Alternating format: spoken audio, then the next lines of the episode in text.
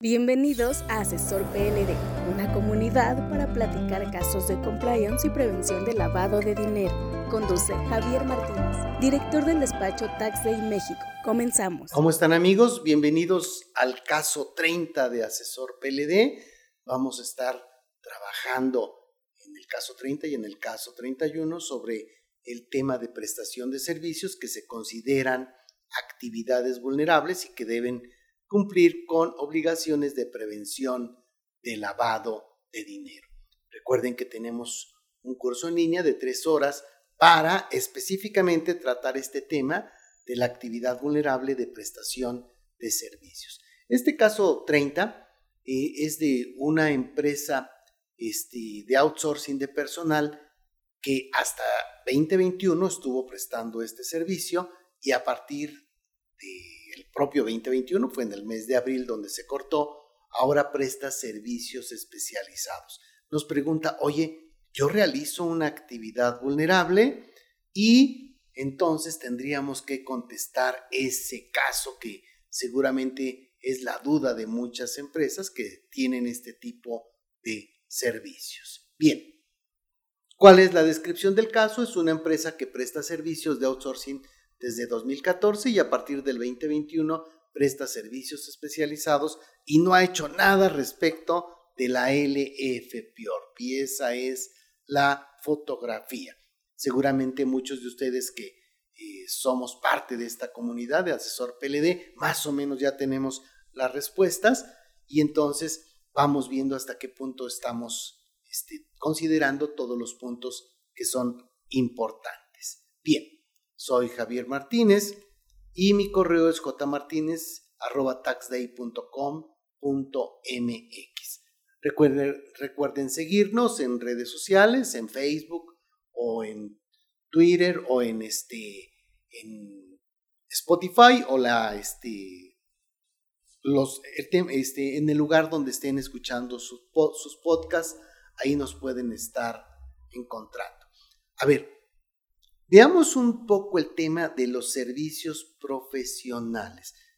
recuerden que tienes que caer en que sea una actividad vulnerable. Si es una actividad vulnerable, entonces tendrás que cumplir con la ley de prevención de lavado de dinero, la LFPOP.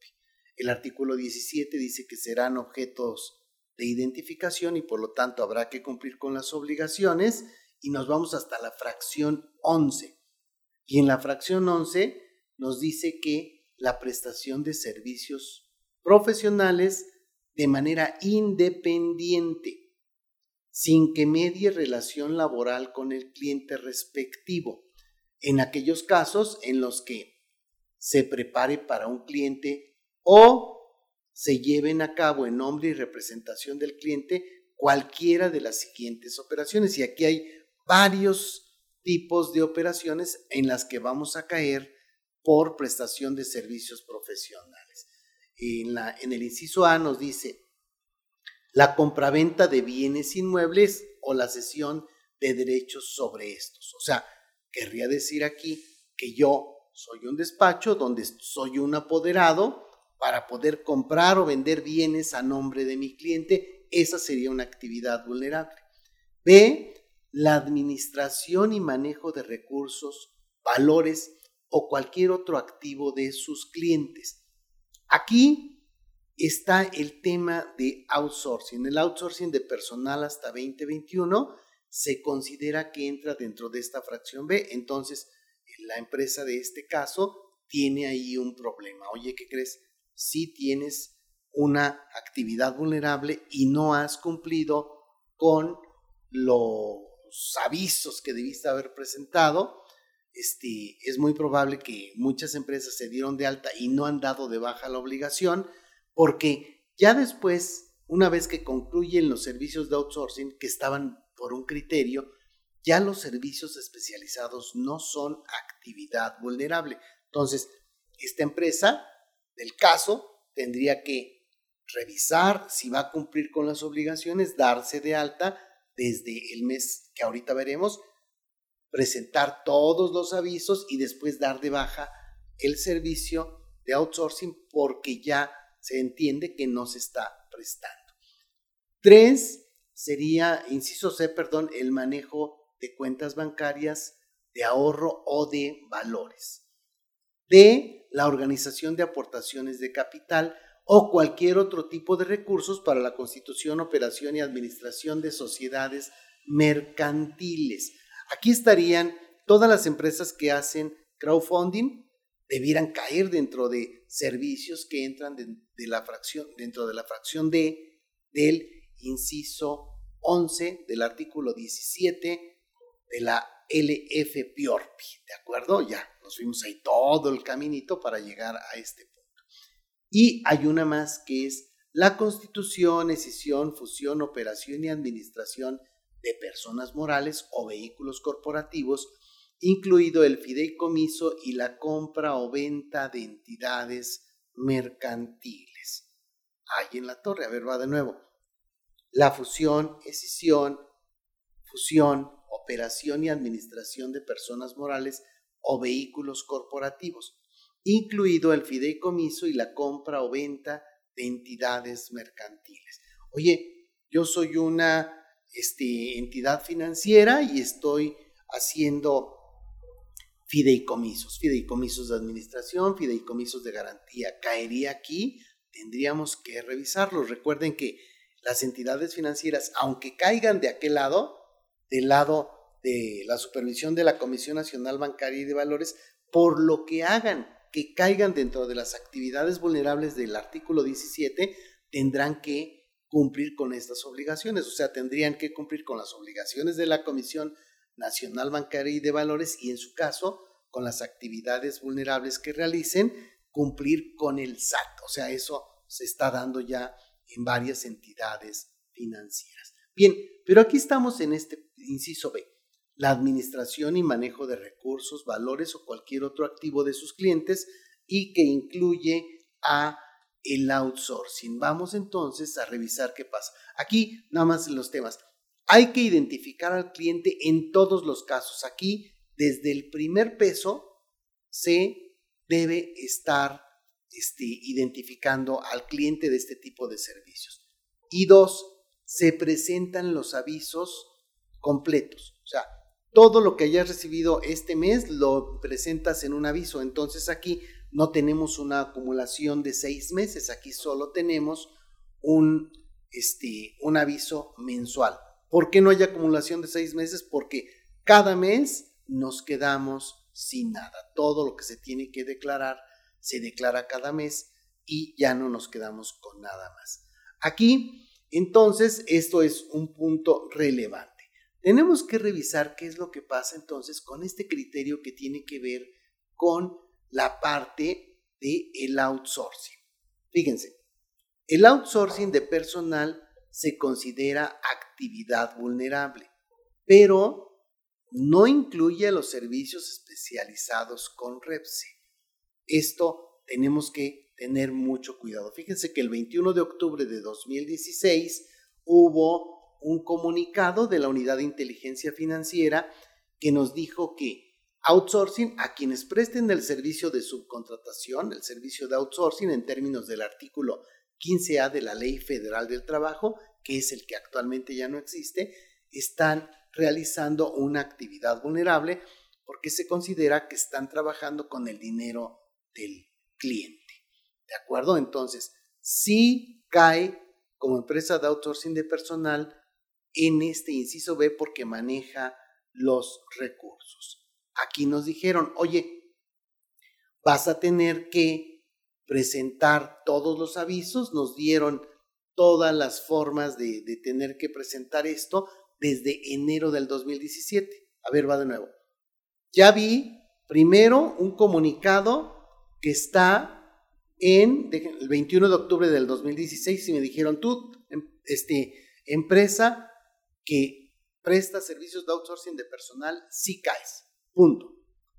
Después nos vamos hasta otro comunicado en el que nos dicen el, aquí estoy, en enero del 2017, llenado de avisos que deben realizar quienes prestan el servicio de subcontratación de outsourcing en términos del artículo 15A de la Ley Federal del Trabajo.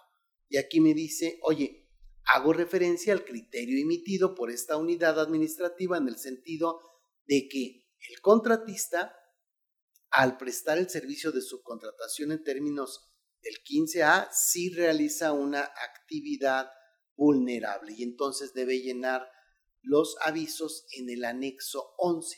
Nos dice cómo debemos llenar este aviso en forma específica porque era un servicio que no estaba tan claro.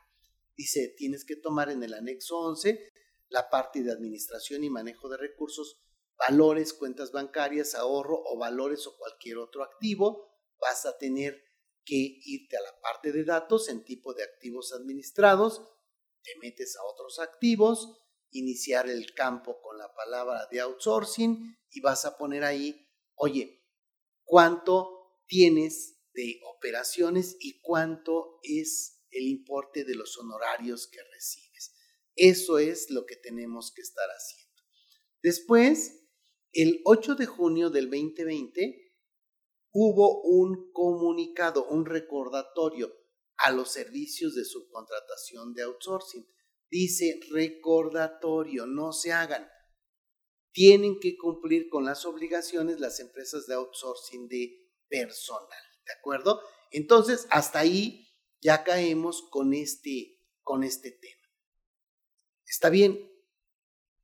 ¿Y luego qué pasó? Ah, tenemos otro tema relevante. El 23 de abril del 2021 se cancela este tema. ¿Por qué?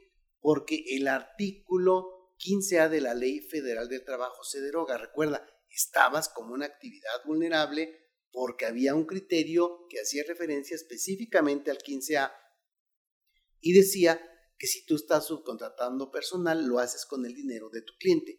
Una vez que tienes servicios especializados, yo considero que no caes en ningún caso dentro del outsourcing. Entonces, pudiste haber prestado servicios hasta el 23 de abril del 2021 y entonces tendrías que presentar todo lo de outsourcing de 2017, 2018, 2019 y hasta el mes de abril del 2021.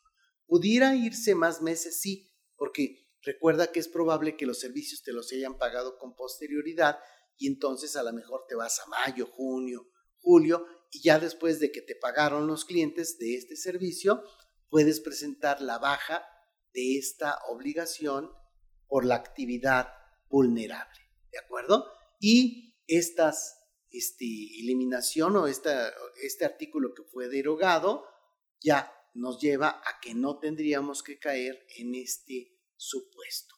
Entonces, aquí otra pregunta sería, si me inscribí en el REPSE de la Secretaría de Trabajo y Previsión Social porque presto servicios especializados y pongo personal a disposición del cliente, me aplica la LF PIORPI, me debo considerar como las empresas de outsourcing tercerización de personal y no, ya no se cae en el supuesto del criterio de la UIF porque ese se refería específicamente al artículo 15A de la Ley Federal del Trabajo que se derogó a partir del 24 de abril del 2021.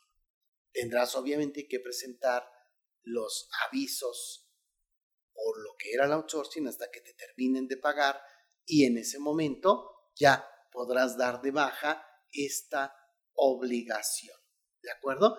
Hubo un criterio de la Unidad de Inteligencia Financiera del 23 de septiembre del 2021 donde las empresas de outsourcing preguntaron eso. Oye, cualquier empresa que se inscriba en el REPSE está obligada a registrarse como actividad vulnerable y este, dice la UIF, oye, independientemente de que conforme a la ley federal del trabajo se tenga la obligación o no de estar registrado en el REPSE, lo que detona la obligación de llevar a cabo el trámite de alta y registro como actividad vulnerable es que el servicio prestado se lleve a cabo en términos del inciso B de la fracción 11 del 17 de la LF PIORPI.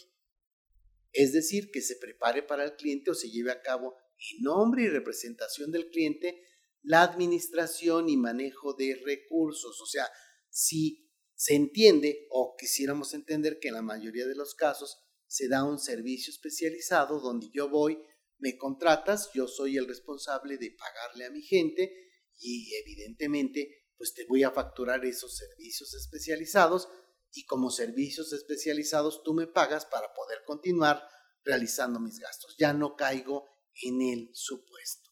¿De acuerdo? Entonces, esta empresa de outsourcing de personal actualmente no tiene un problema, pero sí lo tendría por los servicios de outsourcing que, que prestó hasta el mes de abril del 2017. Oye, ¿y me puede caer el chahuistle? ¿Me puede caer la unidad de inteligencia financiera para decirme, a ver, este outsourcero, demuéstrame que presentaste estos avisos porque si no te voy a, voy a poner una multota, ¿no? Entonces, mira que son multas muy grandes. Tendríamos que decir, oye, pues sí, tenías la obligación y puede, puedes caer en esa multa. El tema sería aquí, ok, me pueden revisar los últimos cinco años. Dices, ok, pero ya está este 2021, 23, este, desde, ¿cómo se llama? Desde abril del 2021, abril del 2022 un año, abril del 2023 ya llevas dos años. Entonces, revisa cuánto vas a gastar de veladoras a San Judas Tadeo para que te lleves los próximos tres años y no estar con el problema de que puedes caer en multas cuantiosas por esto. Y si decides que vas a ponerte a mano con todos esos avisos que tienes, bueno, tendrás que buscar asesoría para que te saquen de esa bronca y quitarte la, este, pues el problema mental, ¿no? Eso que deja un huequito en el estómago porque no has cumplido. Ok. Bien amigos, pues esto es lo que tenemos que revisar respecto de la empresa que era outsourcing y ahora es servicios especializados con Repse. ¿De acuerdo? Bien. Nos vemos, estamos a sus órdenes y consideren que siempre estamos pensando en que les traigamos casos interesantes para la parte de actividades vulnerables y sus obligaciones de prevención de lavado de dinero. Nos vemos en el siguiente. El juicio profesional, experiencia y constante actualización son valiosos para la comunidad asesor PLD y compliance. Síguenos en nuestras redes sociales y si necesitas asesoría o servicios de prevención de lavado de dinero, capacitación o preparación para la certificación de la CNBV o en la WIF, o quieres formar parte de nuestra membresía Asesor PND, búscanos en taxday.com.mx.